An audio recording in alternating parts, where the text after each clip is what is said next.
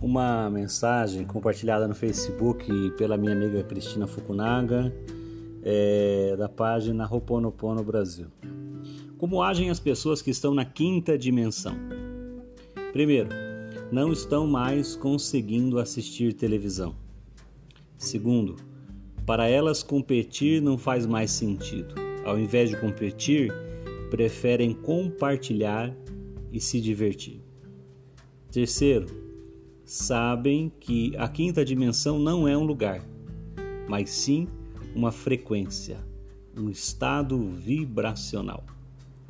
Quarto, não têm mais medo do desconhecido, sabem que o mundo extrafísico faz parte da natureza e a paranormalidade deve ser encarada como algo natural e não como algo amedrontador e assombrado. Quinto, sabem que o diabo não existe. O que existe é uma imensa égora alimentada pelo orgulho, pelo egoísmo, a ganância e os medos e as ilusões.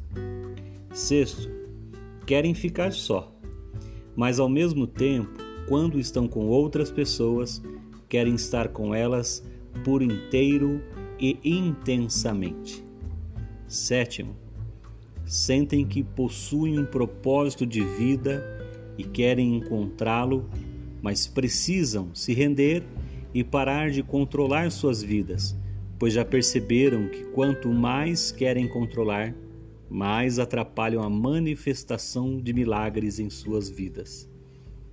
Oitavo, já compreenderam que vencer na vida não significa morrer rico e muito menos vencer os outros para mostrar que é melhor e mais combativo. Sabe que vencer na vida é vencer seus limites e medos e chegar no fim da vida com o coração vibrando em gratidão por saber que, se não conseguiram cumprir tudo o que vieram cumprir, pelo menos tentaram.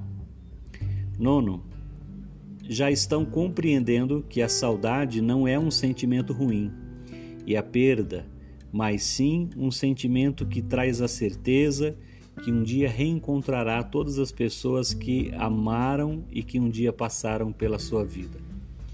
E por último, querem ajudar a alma do mundo e estão prontas para isso, pois é um dos propósitos que veio cumprir nesta passagem terrena atual. Sabe que não veio aqui somente como um turista espiritual.